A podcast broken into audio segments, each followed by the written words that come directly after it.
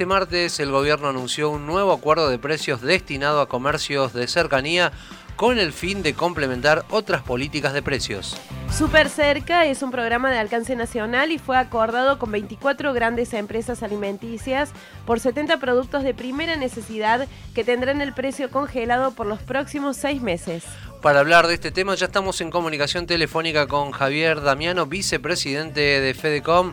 Javier, ¿cómo te va? Muy buenos días. Javier Sismondi y Susana Álvarez te saludan aquí desde Noticias al Toque. Hola Javier, hola Susana, buenos días, un saludo a toda la audiencia. Gracias Javier, ¿cómo estás? Buen día. ¿Cuál es la diferencia, o al menos la que se ve en este momento, entre el programa Super Cerca y el programa de precios cuidados? Bueno, en principio no hay mucha información sobre este nuevo programa que ha sacado el gobierno, creo que el día lunes lo anunció Matías Culfa, que se llama Super Cerca. En principio precios máximos desaparece, eh, aparentemente precios cuidados apunta más a, los supermercados, hipermercados, tiene mayor cantidad de, productos y este super cerca pareciera como que quiere cubrir un sector donde no llegan, que es el comercio de barrio, el comercio de cercanía, eh, por eso se llama creo que super cerca, son mucho menos productos, son 70 productos por lo que, por lo que he leído, van a tener los precios congelados, que eso es una cosa que llama mucha la, atención, van a tener los precios congelados hasta el 31 de diciembre, una cosa rara. Este, no sé, pareciera como que es un, es un, programa más de los tantos que venimos teniendo a lo largo de los años en distintos gobiernos, tendientes a congelar el precio de los productos de la, de la canasta básica en, un escenario de, una inflación con, números importantes y que ya sabemos a lo largo de la historia no termina dando resultado porque es muy difícil sostener un precio eh, cuando este año eh, se está hablando casi de una inflación que va a llegar al 50% y que me digan ahora en junio que van a congelar los precios hasta el 31 de, de diciembre,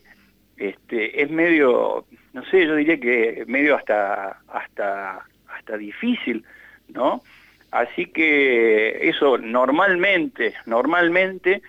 eh, produce desabastecimiento porque cuando el fabricante no le dan los números, los artículos empiezan a faltar de las góndolas. Esto ya lo hemos visto, pero infinidad de, veces. Ayer estuve hablando con, con, gente de la Cámara de Almaceneros y me decía eso. Es más, eh, ellos este, dicen que normalmente estos programas, por ejemplo este programa es muy difícil que llegue a las ciudades del interior del interior del, país, por ejemplo, para, para Río Cuarto, él descree de que, pueda, de que pueda llegar, que va a haber un stock limitado, que lo van a trabajar en Buenos Aires, Gran Buenos Aires, algunas ciudades grandes, y que probablemente no, no vaya a llegar al, al interior del país. Así que más de eso no, no se sabe, efectivamente, han hecho un acuerdo con, con 24, con 24 empresas y bueno, nosotros, ojalá le dé resultado porque esto a la, a la, gente, la, la gente necesita tener eh, precios por lo menos alcanzables hoy con este contexto de, de que a, nadie le alcanza el dinero, ¿no? Así que eh, eso es lo que se sabe de este programa nuevo de Super Cerca. Eh, ¿Usted considera que, que, alcanzan estos productos que estén congelados por seis meses o por ahí pienso que también, ¿no? Con, lo que usted está planteando, eh, que a nivel también de, gobierno y lo que tiene que ver con, políticas económicas, por ahí son, son planes que se piensan como ahora en el corto plazo, pero no en el largo plazo. Y es muy probable, no sé, es decir, no tenemos que, que, dejar de ver eh, que dentro de poco tiempo tenemos elecciones entonces, bueno, hay muchos programas como este y algunas otras cosas más que pueden llegar a, salir que van orientados pura y exclusivamente en ese, en ese sentido, ¿no es cierto? A tratar de calmar un poco este, la ansiedad de la gente y las necesidades para para con el solo fin especulando políticamente. Es decir, se puede pensar a, eso, pero en realidad no, no, no, yo no creo, vuelvo a repetir, que este programa puede, que, es, que pueda congelar. Encima, este, creo que tiene que venir rotulado el producto con el precio. Imagínense rotular con el precio.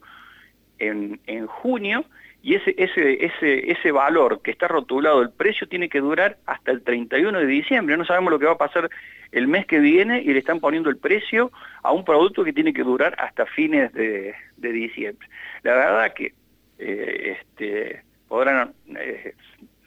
ser buenas las intenciones, pero esto no, no, no se ve que vaya a dar resultados, y más con, como hemos visto en otros programas, ¿no? No, y aparte... Son 70 productos, aparte, tampoco es que han puesto 2.000, 3.000 productos, son 70 productos básicos. Tiene fideo, arroz, es decir, son, son productos de la canasta básica.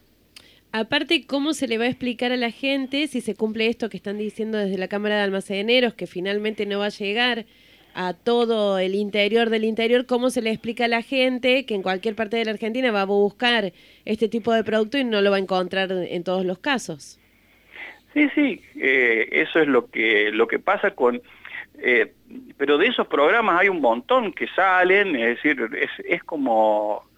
A ver, ¿cómo, ¿cómo le puedo dar un, ejemplo? Que eh, es como el año pasado que por ahí veíamos que salían créditos y créditos para ayudar al comercio que estaba cerrado, ayudar este, a, que pudieran eh, este, eh, pagar los gastos y cuando íbamos a buscar esos créditos o esas ayudas no existían o, era tanta la papelería que había que presentar que terminaban desistiendo. Este, es un poco más de eso, ¿no es cierto? Es un poco este, lo que está sucediendo en este momento y que provoca mucha incertidumbre en el, en el comercio porque no tenemos, no sabemos a ciencia cierta eh, cómo eh, estas idas y vueltas del gobierno, eh, por ejemplo lo que pasó con el monotributo, que este, anunciaron que este, hacían las nuevas escalas y el que estaba, por más que estaba al día, tenía, ya tenía una deuda, ahora ayer anunciaron que daban marcha atrás, entonces pareciera que no tienen claro en el plano económico para qué lado quieren ir, y eso, imagínense, para, para el comerciante, para el empresario, qué política podemos plantear nosotros en nuestros comercios, en nuestras empresas, si no tenemos mensajes claros del gobierno. Recordamos que estamos en comunicación telefónica con Javier Damiano, vicepresidente de FEDECOM. Javier, eh, como integrante del CESI Río Cuarto, ¿qué diagnósticos hacen del sector comercial, eh, sobre todo en estas nuevas restricciones? Y más allá que puedan abrir, ¿hay movimiento de gente? Bueno, ayer estaba hablando con el vicepresidente de Comercio y también le pregunté exactamente lo mismo. En general, este, nosotros desde la Federación de, Comercio tenemos contacto con todos los centros comerciales de la provincia. Río Cuarto es uno de los, de los, más grandes, pero en general el panorama es igual en todos lados. Las ventas, nosotros llevamos un índice de cómo vienen evolucionando las ventas desde hace ya, le podría hablar de 5 o 6 años para atrás, y vienen este, eh, cayendo las ventas. ¿Cuándo se, se acentúan? El año pasado, con los, con los cierres que tuvimos, se acentuaron más la caída de las ventas. Este año, cuando se abren las restricciones, pensamos que iban a mejorar, que iban a subir, pero nos encontramos, por ejemplo, comparando mayo de este año con mayo del año pasado, no del 2019, sino con mayo del 2020 y las ventas están un 14% abajo, aún con negocios abiertos. Entonces, este, ¿cuál, es la, cuál, es la lectura? Hoy los comercios están muy complicados, venimos ya de una semana de, de, cierre hace unos días, venimos muy complicados, con muchas obligaciones, el poder adquisitivo de la gente está en un nivel muy bajo, prácticamente este, la gente su dinero lo está destinando a, alimentos y bebidas y a alguno que esté un poquito mejor puede consumir algún otro tipo de, rubro, pero en general este, las ventas están muy bajas. Y bueno, ahora hay obligaciones que cumplir, eh, tenemos aguinaldo y también la perspectiva no es, no es muy alentadora, es decir, la información que nosotros tenemos en parte de la provincia es que este, los casos de, COVID se vienen incrementando y sigue dando vuelta la idea en algunos funcionarios de volver a hacer un cierre. Esperemos que no sea así, porque la verdad que ya el año pasado tuvimos entre sobre una masa de 120 mil comercios que teníamos declarado un cierre de casi un 15% y, y este año eh, hay muchos que han logrado sobrevivir, pero están con mucha deuda, con, muchos compromisos, es decir, las ventas que, no les ayudan. Eh, si volvemos a cerrar, bueno, yo creo que ya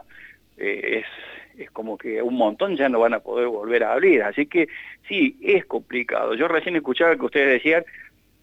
que veían movimiento, sí, puede haber movimiento, tal, tal vez la gente, la gente sale, pero si usted mira hacia adentro de los comercios, eh, va a ver que no hay mucha cantidad de, de, gente. Javier, ¿qué expectativas hay con las ventas del Día del Padre? ¿Podrían ayudar en algo? Y bueno, son fechas que sí, que el, comerciante está siempre muy, muy, muy esperanzado, ¿no? Eh, Día del Padre, Día del Niño, Día de la Madre, las fiestas de, Navidad, Sí, por supuesto, este, el comerciante está esperando, por eso la gran preocupación que yo le decía de que esperemos que este, eh, mejore la, situación sanitaria y que no nos obliguen a cerrar nuevamente, porque bueno, hay comerciantes que han traído mercadería, que están esperando muy ansiosos y muy esperanzados el Día del Padre, porque eh, sí, eso ayuda mucho con, con las ventas, por supuesto que sí. Javier, ¿qué tipos de medidas impositivas posibilitarían eh, realmente la reactivación del sector? En realidad, es decir, hoy tenemos, podemos hablar de la coyuntura y podemos hablar del mediano y, y largo y largo plazo, ¿no? Yo creo que si esto, en la coyuntura, si esto se agrava, tendrían que pensar los distintos gobiernos, sobre todo gobierno provincial y nacional, que tienen más capacidad o más cintura económica que un gobierno municipal, de, bueno de ver de si, si van a si va a haber nuevas restricciones y el comercio no va a poder facturar bueno de la misma manera que los comercios este, no pueden facturar también debería venir como es decir no cobrar los los impuestos de esos de esos de esos periodos no no prestarnos dinero para, o sea, volvernos a endeudar para volver a pagar impuestos, sino que el esfuerzo lo tenemos que hacer un poco todo y, este, de ser solidario de la misma manera que ellos están pidiendo. Pero en el mediano y largo plazo yo creo que esta, que esta pandemia debería hacer que nos sentáramos todos los actores, todo, todo el sector, todo el arco del sector privado, con los funcionarios que representan al, sector público y volvernos a, y sentarnos y hablar de eh, una modernización de, lo que es la ley impositiva, también una modernización de la, de la ley laboral, habría que hablar de un montón de temas, hablar del déficit, que nadie quiere sentar en una mesa a charlar del, del déficit, es decir, no hay, no hay forma de, que alguien del, gobierno se siente a una mesa a hablar del gasto público y decir cómo hacemos para achicar el gasto público. Es más, le hemos pedido, nos hemos cansado de pedirle un gesto, un gesto, si este, el comercio, todo el sector privado, cuando hablo del comercio hablo también del cuentapropista, del promero, del electricista, de un montón de gente que sale todos los días bien tempranito a ganarse el mango, y cuando esperamos un gesto de decir, bueno, mm, nos vamos a bajar durante tanto tiempo, de la misma manera que usted ha cerrado su negocio y le han bajado las ventas una X cantidad de, de porcentaje, nosotros también vamos a hacer lo mismo con nuestros, con nuestros sueldos, que, que, que, son elevados y que nosotros nos podemos mantener y lo, lo, donaremos, lo donaremos al sector salud, a lo que sea. Lejos de esos terminan este, dándonos una cachetada a la sociedad y aumentándose un 40% las, las dietas en el Congreso este, y no se les mueve un pelo. Entonces, bueno, yo creo que en algún momento eh, nos deberemos sentar a hablar de, todos esos temas. Si no, eh, si no aprovechamos ahora con esta situación de pandemia, yo creo que mm, vamos a seguir eh, siendo un país con este tipo de problemas, un país permanentemente endeudado, un país donde nadie nos quiere prestar plata porque no cumplimos con nuestras obligaciones, y en realidad este, eso ese dinero eh, va a un solo lugar que es para mantener un, Estado enorme a costa del sector privado que no recibe ningún tipo de ayuda y que en el mediano y largo plazo, si no hay ayuda para el sector privado, eh, no sé eh, de dónde, cómo van a hacer para llenar las arcas del Estado y poder seguir sosteniendo ese déficit que tienen.